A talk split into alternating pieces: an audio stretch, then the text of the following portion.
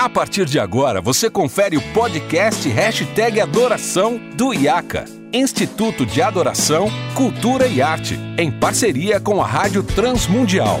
Apresentação, Renato Marinoni.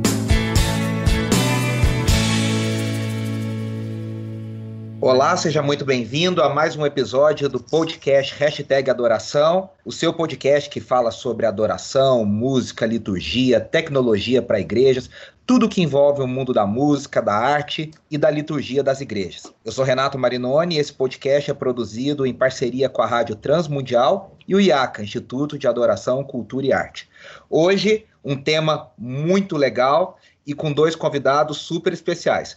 Eu vou começar com a convidada mais especial uh, que eu poderia ter, que é Andressa Marinoni, além da minha esposa, é pedagoga vocal, musicista, líder de louvor na IB Metrô. Andressa, seja bem-vinda. Obrigada, Renato. É um prazer estar aqui.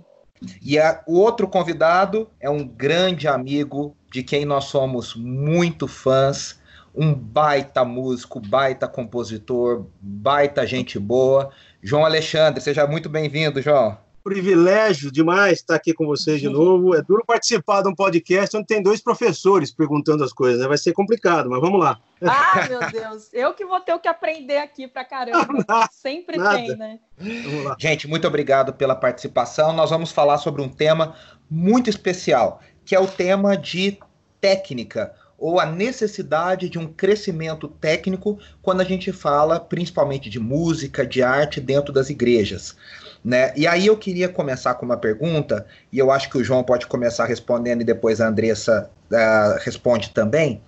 João, existe uma ideia errada nas igrejas, ou às vezes na mentalidade dos cristãos, e, a, e não só dos cristãos, mas de forma geral na sociedade, de que talento basta para ser um bom artista. E aí eu te pergunto, você que é um gênio na música, quanto que é talento e quanto que é dedicação? Bom, primeiro eu quero agradecer a sua generosidade, ou seja, um generosidade, você usou uma palavra, usou a outra, que que você foi generoso em me chamar de gênio, eu não me acho gênio não, eu, eu, eu, sei que, você conhece inclusive as minhas grandes limitações, Renato, eu agradeço o seu carinho. Eu acho assim, eu vou usar uma, eu vou usar uma frase que eu ouvi do Martinho da Vila, que é um grande compositor brasileiro, eu acho que uma coisa é, é uma coisa complementa a outra. Eu acho que o talento da pessoa nato, ele vai até onde o estudo complementa. E o estudo vai até onde o talento complementa. Eu acho que uma coisa não é, não exclui a outra, não são excludentes, entendeu? Quer dizer, não adianta eu ter um talento imenso se eu não for um cara que me dedico, que eu estudo, que eu vou atrás daquilo, daquilo que eu faço com, com, com excelência, fazer o melhor que eu posso com aquilo que eu tenho. Senão não adianta. Senão você é sempre um músico talentoso e medíocre. E o contrário também não adianta só. Eu acho que se a pessoa não tem talento, às vezes ela está batendo numa tecla errada em querer ser músico. Vai procurar uma outra coisa que de repente seja melhor e que ela faça com mais facilidade. Todo mundo ama a música, a gente é, vamos concordar que todo mundo quer ser músico, todo mundo quer tocar, né?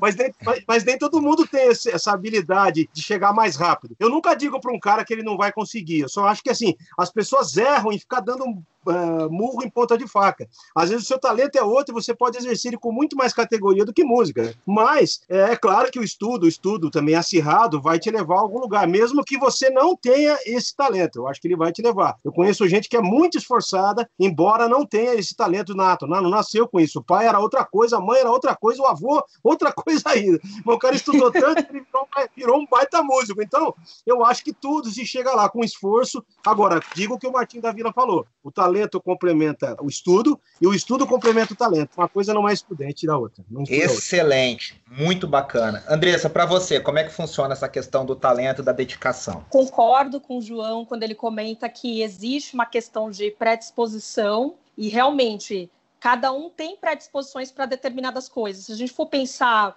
música como uma habilidade, pintura como uma habilidade, jogar futebol. Eu, por exemplo, não sou muito boa nessa parte física da coisa, tipo jogar bola, vôlei, nunca foi o meu forte.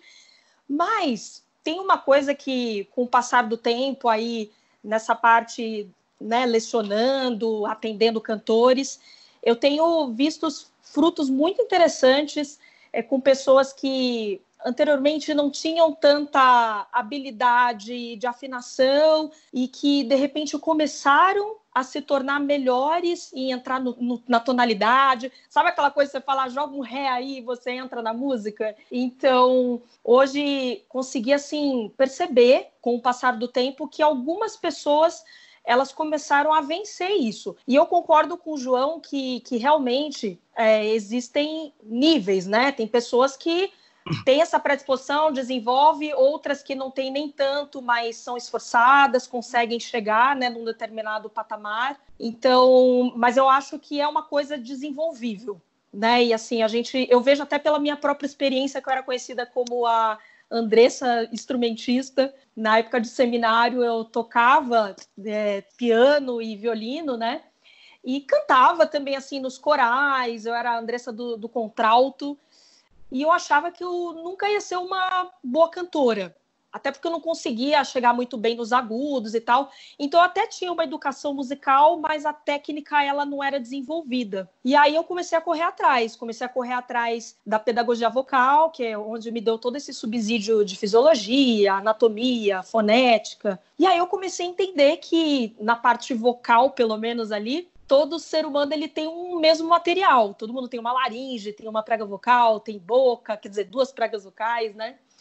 E aí eu comecei a ver que, caramba, com o treino e se conhecendo por dentro, as coisas começaram a acontecer. E pensando até a voz como um músculo, né? Que às vezes a gente pensa a voz como uma coisa muito, aquela coisa etérea, artística, né? Do bonito, do belo. Mas é um músculo também, né? E um músculo que pode se tornar forte, pode se tornar resistente. Que precisa claro ser treinado, que né? Que precisa ser treinado, exatamente. Então, é, eu acho que isso vai muito realmente da constância da pessoa ela é, ser esforçada e aí a gente vai vendo como é que esses resultados vão acontecendo, né? É, aliás, Mas eu... eu acredito que é possível, sim, de, vai de pessoa a pessoa, né? É, claro, e, e assim, é, eu convivo com você e eu sei do seu esforço, do seu estudo, quanto você estuda, quanto você se dedica. Ô, João, a Andressa, quando vai cantar, vou contar os bastidores aqui de casa, né? Quando a gente vai Ai, ministrar na igreja e vai fazer as coisas, ela pega as músicas, ensaia sílaba por sílaba e pega a parte mais difícil e fica lá. Aí eu queria perguntar para você, João, já que a Andressa falou da experiência dela, uma curiosidade. Você faz as coisas dificílimas parecerem fáceis. E aí eu queria te perguntar como que é isso na prática para você. Acho que isso pode ser uma curiosidade de muitos ouvintes nossos, né? Porque você tem facilidade com letra, você é um cara que tem facilidade é, de saber as músicas, de pegar, de tocar. Quanto você estuda, quanto que você é, refaz, você é um cara metódico, perfeccionista. Conta para os nossos ouvintes como que é na prática, João, um pouco sobre isso. Rapaz, que medo de decepcionar, de decepcionar todo mundo agora. Que medo que eu tô, assim, do, do fundo da alma. eu, vou, eu vou ter que confessar para vocês uma coisa. Raramente eu pego um violão em casa para tocar assim. Eu pego o violão quando eu vou, quando eu vou, sei lá, gravar alguma coisa, quando eu preciso desenvolver uma, um arranjo, uma harmonia, tal. Quer dizer, muita coisa que eu, muita coisa que eu faço realmente é intuitiva. E eu não estou aqui defendendo que eu seja um fenômeno por causa disso. Pelo contrário, o certo é você tocar todo dia. O certo é você estudar todo dia, porque é, quando você está com o estudo na ponta do dedo certinho, você não tem certas dificuldades que eu tenho quando vou me apresentar, né? Por exemplo, a primeira música e a segunda são sempre um problema, porque eu tô, com o dedo frio ainda, então eu tô começando da terceira música então Vai aquecendo. Coisa... Exatamente, que nem o músculo da voz é que vai pro dedo. A voz é a mesma coisa, viu, André? Eu sou um vagabundo, eu não faço aquecimento, eu não faço nada. E eu, dizer, eu não me considero cantor, já falei isso, vocês já ouviram falar isso, eu, eu me considero um cantador, é. né? Eu não sou cantor, não tenho técnica nenhuma, mas uma coisa eu tenho que reconhecer, André, o trabalho que você faz lá com o pessoal na, na onde você trabalha e também no IACA é um trabalho fundamental. Eu fiz uma aula com o preparador vocal aqui de Campinas, o Fabiano Albuquerque, gente boa. Legal. Uma aula que eu fiz com ele, eu descobri que eu ainda tinha uns agudos que eu achei que eu não tinha mais, entendeu? Ah lá, então, tá vendo? Então, toda, toda, essa, não, toda essa, essa coisa de treinar é muito boa. Então, eu não vou, eu vou dizer assim, eu já fui de tocar muito violão direto durante o dia todo, né? Quando eu era mais novo. Quando eu comecei a tocar, era aquela coisa de varar a noite tocando violão, eu gostava disso. Então, muita coisa, é, aí passa, passa por aquela coisa assim, né? A necessidade faz, né? Quando você precisa tocar um negócio um pouco mais rebuscado, aí eu sinto um pouco de diferença. Eu tenho que estudar, eu tenho que pegar o violão, tem que. Mas a mesma coisa com voz, né? Eu também não, não, não faço isso em casa, não gosto, não encanto quase em casa, né? A gente. A última coisa que eu quero ouvir em casa é música, né? Porque você trabalha. você já faz isso o tempo inteiro, então, né, João? Não, você, vai no, você vai no churrasco, né, Andressa? O cara traz, põe lá, põe, põe pra tocar o seu CD durante o churrasco. Fala, pelo amor de Deus, irmão, desliga aquele negócio. Deixa eu ouvir outra coisa. Quando eu não tô tocando, gente, eu gosto de ouvir barulho de água, passarinho, eu gosto de ouvir vento. E eu descobri que não sou só eu. Esses dias eu estava conversando com o Rafa, o Rafa é a mesma coisa, o Rafael, que é também é vocal. Rafa né? Barreiro? É, exatamente. Conversei com o PG, o PG é a mesma coisa. Eu conheci um monte de gente que detesta ouvir música quando não está trabalhando com a música. Então é diferente. E as pessoas acham que a gente vive aqui numa, num romance com a música. Né? A música é trabalho. Então, para mim, por ser é, trabalho, sim. quando eu me dedico a fazer uma produção, por exemplo, aí eu vou pegar o violão, vou estudar, vou ver o que eu vou fazer. Quando eu vou tocar, por exemplo, se eu vou tocar com alguém que eu sei que, pô, é que a Andressa tá certíssima em fazer o que ela faz, porque, pô, se todo mundo fizesse isso, a gente não tinha surpresa no culto, é verdade? Ou não tinha não, onde você vai tocar. Não, a, a prática leva à perfeição. Procuro alguém para resolver meu problema, pois não consigo me encaixar nesse esquema. São sempre variações do mesmo tema, meras repetições. repetições. A extravagância vem de todos os lados e faz chover profetas apaixonados, morrendo em pé, rompendo a fé dos cansados que ouvem suas canções. Isso aí, e assim, a, tanto o João quanto a Andressa são. Nós, nós três somos professores, né? E, e o João tem um curso online, para quem não conhece, um curso. O, o, ele vai falar um pouquinho no final mais sobre o curso, mas é um curso que tem de violão, de harmonia, de reharmonização, com vários níveis, né, João? O nível iniciante, o nível médio, o nível avançado. A Andressa dá treinamentos vocais, dá consultoria vocal, dá treino vocal, e faz toda essa preparação do cantor, do artista. E aí eu queria, assim, é, agora não mais vocês como os artistas, mas agora como preparadores de outros músicos, de outros cantores, de outros artistas, a, a gente percebe também que as pessoas variam, né? Assim, a, a questão do da percepção de cada um, do talento de cada um, da, da velocidade que cada um desenvolve, né? Como que é isso para vocês também? É, a pedagogia vocal, ela me trouxe uma coisa muito interessante, porque eu me formei primeiro em música, fiz o bacharelado, me formei em canto lírico, então aquela coisa bem eruda. E na época eu tinha bastante contato com a parte mais performática da coisa, interpretação. E aí a gente tem aquelas matérias todas de harmonia, contraponto. Você pega a teoria musical, tem um pouco também de coral. E eu sentia muita falta de entender como é que acontecia todo o mecanismo da voz, como é que você produzia os agudos, os graves, como é que você conseguia cantar sete, oito, nove músicas sem se cansar. E aí eu comecei a correr atrás. Aí quando eu fui mesmo para a área da pós-graduação e agora mais recentemente me formando no mestrado em fonoaudiologia, né? E aí eu comecei a perceber que cada pessoa ela é um ser individual. Que às vezes eu vejo no YouTube o pessoal posta, às vezes até na boa vontade, alguns exercícios vocais e fala, ah, para todo mundo fazer. E aí, às vezes, esse cantor olhando aquele vídeo acha que aquele exercício vai dar super certo e às vezes nem era para ele. Às vezes a pessoa faz errado o exercício, cheio de tensão. Eu vou dar até um exemplo simples, que vocês já devem ter até ouvido por aí, aquela famosa vibração de lábio que o pessoal faz. Acho que o João deve ter feito aí também alguma vez, né, João? Muitas vezes, muitas vezes. Vibração de lábio, né? Então, uma técnica tão simples, um exercício simples aparentemente falando, mas que se feito, por exemplo, de uma maneira muito tensa, isso pode Nossa. acabar com todo o preparo da sua voz, até você ficar cansado, com fadiga vocal e tal. Então, a pedagogia vocal moderna, ela veio para trazer essa individualização da pessoa, do cantor.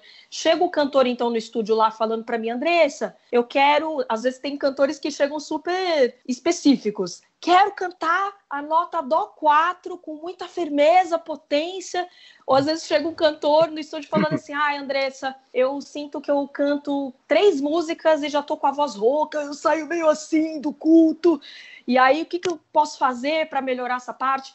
Então, cada um vem com uma demanda diferente. Às vezes é um cantor que trabalha com isso, ele é profissional da voz e é, profissional da voz eu não digo só pessoas que fazem shows, mas às vezes que cantam na igreja semanalmente, às vezes tem culto segunda, quarta, sexta, já é considerado um profissional da voz. E aí a gente precisa criar um programa de treinamento vocal específico para aquela pessoa para que ela possa atingir os objetivos dela. Se vai ser agilidade vocal, se vai ser você manter por mais tempo a sua voz, resistência, é, essa coisa da força vocal que as pessoas querem muito, de ter potência.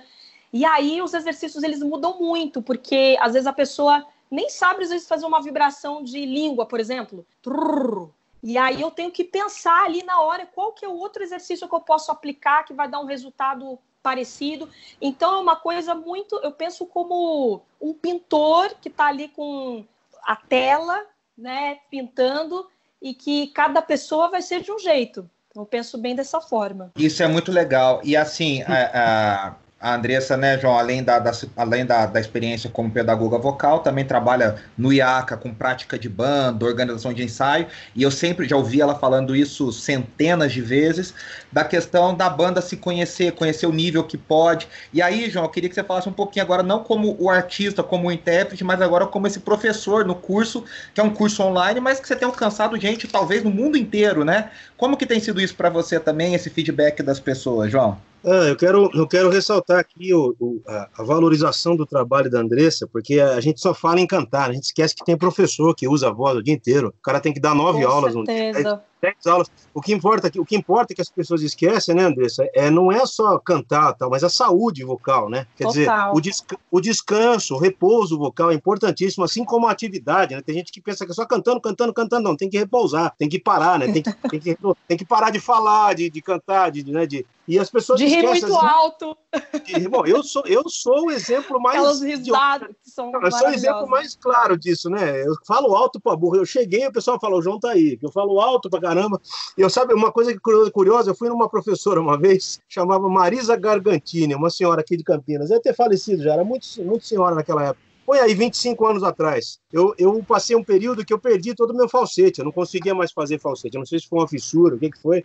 Eu sei que eu fui nessa senhora e ela conversou comigo meia hora. Ela me deu três notícias, Andressa. Você não sabe falar, você não sabe respirar e você não sabe cantar. Eita. Por isso que você está assim.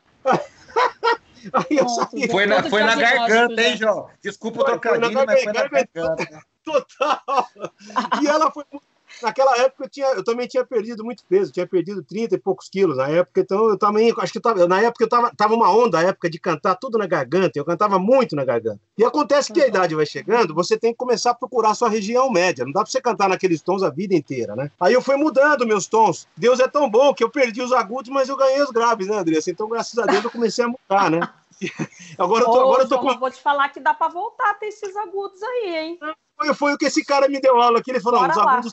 É só, é só não dá para abusar muito, porque aquela região que eu tinha antes, eu tô com voz de velha, né, querido? Ah, voz de velho, né? Então eu tô cantando mais grave. Mas assim, é quando a voz tá quente, agora ela vai, chega até nos abusos. Assim, eu não abuso muito, mas chega nos abusos. Agora, assim, a, a pergunta do Renato. Eu acho que é, o preparo é muito importante em qualquer instância da vida. Eu acho que, como você falou do tempo, cada aluno tem um tempo. Tem um cara que vai de, mais depressa, porque ele é mais talentoso, ele tem mais facilidade. Tem outro que vai mais devagar. Assim como a Andressa mencionou os alunos dela também aqui, né? A gente tem um curso online em que eu ofereço três, é, três opções de harmonização. Uma simples, para quem já toca alguma coisa, uma intermediária, para quem já toca mais, um pouquinho mais, toca na igreja, quer tocar com os amigos, uma roda, tocar um pouquinho melhor, e uma para quem é ou pretende ser um músico profissional, com, com, com harmonizações mais elaboradas e tal. Então, a gente percebe que tem gente que escreve para a gente e fala: olha, para mim, ah, o primeiro nível, eu estou entre o primeiro e o segundo, aí eu já estou no segundo e o terceiro, para mim ainda não estou nem no primeiro, estou começando agora. Então, você vê que cada um tem um tempo, né? A gente está vivendo numa sociedade tão imediatista que o cara quer. É. Tem, eu lembro que eu tive um aluno de violão que chegou para mim, há muitos anos atrás, eu dava aula de violão, aula particular. Teve um cara que chegou para mim e perguntou assim: rapaz, quanto tempo eu levo para tocar que nem você? Caramba, já chegou nessa, né? Na primeira aula. Adoro primeira aula. essas perguntas. Eu falei, bom, primeiro que mesmo que você tocasse igual a mim, não ia ser igual, porque cada um tem um toque diferente. Pode ser que você toque melhor do que eu as minhas coisas, mas igual a mim, jamais. Aí eu falei assim, agora, segundo que, pô, naquela época fazia 15 anos que eu tocava violão. Eu falei, olha, você tem que estudar uns 15 anos, talvez, e aí a gente consiga, né? Então as pessoas se iludem, as pessoas sempre querem um caminho. Com essa coisa de coach, né, eh, Andressa Nossa, e Renato? é essa coisa de coaching, aprenda a, aprenda a cantar em um mês, aprenda a tocar violão em cinco dias. Não existe isso, não existe. Não dá. O tempo, o tempo é o nosso, o nosso amigo e o nosso inimigo. Ou você aproveita o tempo e faz dele um, um seu amigo, ou ele vai se tornar o seu inimigo. A pressa é inimiga da perfeição em qualquer instância em qualquer coisa. Não existe nada. Eu gostaria de ter a sabedoria que eu tenho agora quando eu tinha 20 anos, 25 anos. Eu não tenho essa sabedoria. Naquela época eu não tinha. Então, hoje a moçada, com a internet, então, e Google, todo mundo acha que sabe tudo, né? Que vai aprender, então é, Isso ter... é muito complicado. Todo mundo é coisa. PHD em música. Exatamente. O cara fala assim, não, por que eu vou ter aula com a Andressa se eu tenho curso online aqui? E a pessoa está ensinando a fazer o brrr, tudo errado, entendeu? Então você fala, e aí? Uma coisa violão, né? O cara, não, que aprenda, aprenda a como é que fala? A arrasar nas festas. Bicho, arrasar na festa não precisa de violão, pô. Vai lá bonitinho, cheiroso, toma um banho, você já é arrasado mesmo. Agora os caras querem tudo, tudo rápido, né? Tudo na hora. Então, esse imediatismo acaba com muita coisa, né? Ao mesmo tempo, é, eu acho que tem gente que vai rápido mesmo, tem gente que pula, tem gente que pula algumas etapas porque é capacitado, o cara já passou para frente, ele não precisa pra, pra pegar tudo aquilo que você está ensinando do começo. O cara já tem uma certa, já tem um ouvido, ele já tem uma certa afinação. No caso da Andressa, você pega um cara que já consegue identificar a nota, o tom. Então, tudo vai, cada um tem um tempo. Agora, não é que dizer que um seja melhor ou vai mais rápido. Não, eu acho que todo mundo chega lá. É que o caminho é um pouco mais distante para uns e um pouco mais rápido para outros. É só isso que muda. Né? Fabuloso, fabuloso. Quando a conversa tá boa, o papo passa rápido. Eu quero fazer uma última pergunta para a gente encerrar esse episódio. É pro ouvinte já fica já fica o convite para assistir a parte 2 desse episódio. O João e a Andressa vão continuar com a gente aqui para a semana que vem, o episódio da semana que vem. Mas eu queria fazer uma pergunta para resposta rápida, mas que seja a, a percepção de vocês. Uh, João canta de tudo da música brasileira, da música cristã, é, conhece muito repertório. A Andressa tem experiência lírica, erudita, conhece muito de teatro musical, do repertório cristão evangélico. A pergunta para vocês é, é simples qual que é a importância de ouvir de tudo e qual que é a importância de tentar, é, como intérprete, como cantor, como músico, interpretar tudo também, vários estilos? Olha, eu começaria dizendo que o ser humano, no geral, ele busca ser diferente. Não estou dizendo que todo mundo consegue alcançar isso, mas de alguma forma todos nós passamos por esse momento de o que, que eu tenho que faz com que seja eu cantando ou tocando, né? E muitos cantores vêm no estúdio fazendo essa pergunta: Andressa, como é que eu posso descobrir minha identidade vocal, ser criativo cantando? E uma das coisas que eu pontuo nesse caso é exatamente você começar a degustar diferentes músicas, cantores, gêneros. E quando eu falo degustar, Degustar vem muito dessa coisa de apreciar com atenção. É diferente de quando a gente coloca uma música para cozinhar, para se divertir. Nessa quarentena, acho que o povo deve estar tá ouvindo muita música, né? E quando você às vezes está num restaurante, tem aquela música de fundo, você não presta muito atenção. Agora, degustar vai demandar você investir o seu tempo. Então é você hum. decidir, vou ouvir com atenção o que está acontecendo nessa música é você ter uma visão do que, que acontece em cada sessão dessa música, né? Tipo, ah, o que, que acontece no verso 1? Tem quais instrumentos aqui acontecendo? Todas as vozes estão cantando logo de cara? O que, que esse cantor está fazendo com a voz? Então, a partir dessas análises que você vai fazendo, você passa a ter um senso crítico mais apurado, no sentido de começar a reconhecer as características também daqueles gêneros, de reconhecer que cada gênero tem algo interessante. Eu eu vou fazer um, vou confessar aqui uma coisa para vocês, pessoal, que eu não sou muito fã de sertanejo, embora eu já tenha atendido aí alguns cantores desse ramo, né? Mas a gente tem que reconhecer que, por exemplo, uma característica super interessante do sertanejo é a divisão vocal precisa. Isso assim, a gente for pe pegar bons cantores de sertanejo. O rock, por exemplo, ele traz o uso de diferentes distorções vocais, que são os famosos drives que a gente chama, né? Então, aquela sujeirinha na voz que faz toda a diferença. Então, é, eu confesso assim que uma das coisas que me ajudou bastante a ter um olhar mais curioso com os diferentes gêneros musicais foi, lógico, a partir da minha própria experiência com o universo erudito e popular. Né? É, quando eu falo popular, não é só música popular brasileira, mas a música comercial contemporânea como todo, jazz, blues, gospel, pop. E um professor muito querido de piano popular que eu fiz na época do Souza Lima, antes de entrar na faculdade, inclusive, o Hércules Gomes, ele, ele me dizia que para a gente encontrar nessa identidade, a gente tinha que passar pela imitação. Então a gente imitava lá os improvisos dos caras, a gente pegava o Herbie Hancock, César Camargo Mariano, Bill Evans, e imitava aquilo para a gente começar a ter uma própria linguagem, né? E aí você passa a ser mais criativo, né? Às vezes a gente tem aquela ideia de que a inspiração cai do céu, né? Tipo, aí baixa um negócio, cai do nada. E então assim, vale lembrar que a criatividade também é algo bíblico, né? Que fala que lá no Salmo 33:3 que nós devemos sempre cantar uma nova canção, né? Mas para você ter tudo isso, você precisa ter base, tem que ter bagagem, tem que ouvir muito. Repertório, né? Tem que ter repertório, exatamente. Senão é não isso rola. Aí, muito, muito bom. João, para você, para a gente encerrar esse episódio, como que, como que é isso para você? No começo que era difícil fazer um negócio desse com dois professores, né? Depois que ela fala tudo que ela falou, o que, que eu vou falar? Não tem nada para falar mais, ela falou tudo aí. É só o seguinte, fala, eu vou, eu vou fala da sua experiência. Vou completar as outras duas coisas que a Andressa, que o Hércules deve ter falado e ela não lembrou agora. A gente começa com a imitação, depois vem a assimilação e aí vem a criação. Gente, eu vou precisar é. encerrar por causa do nosso tempo, mas a gente volta na semana que vem com a parte 2. Eu quero agradecer ao João, à Andressa e todos que nos ouvem. Lembrando que você pode acessar o site da transmundial.com.br para achar muito conteúdo de muita qualidade e agradecendo ao IAC, Instituto de Adoração, Cultura e Arte. Um grande abraço e até o próximo hashtag Adoração.